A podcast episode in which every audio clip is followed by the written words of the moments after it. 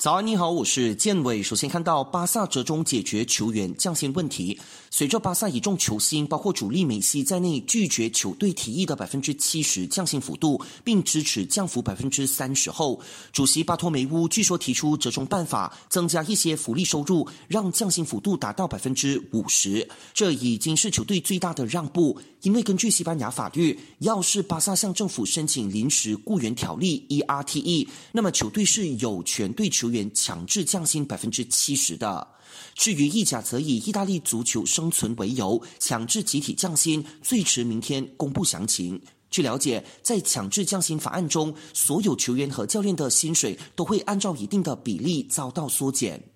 尽管目前依旧没有恢复联赛的迹象，但意大利足总会长格拉维纳确认，本赛季意甲联赛肯定会决出冠军球队。眼看英国疫情大爆发，梅赛德斯、迈凯伦、红牛等七支 F1 车队联手支援，以协助当地生产和交付医疗设备。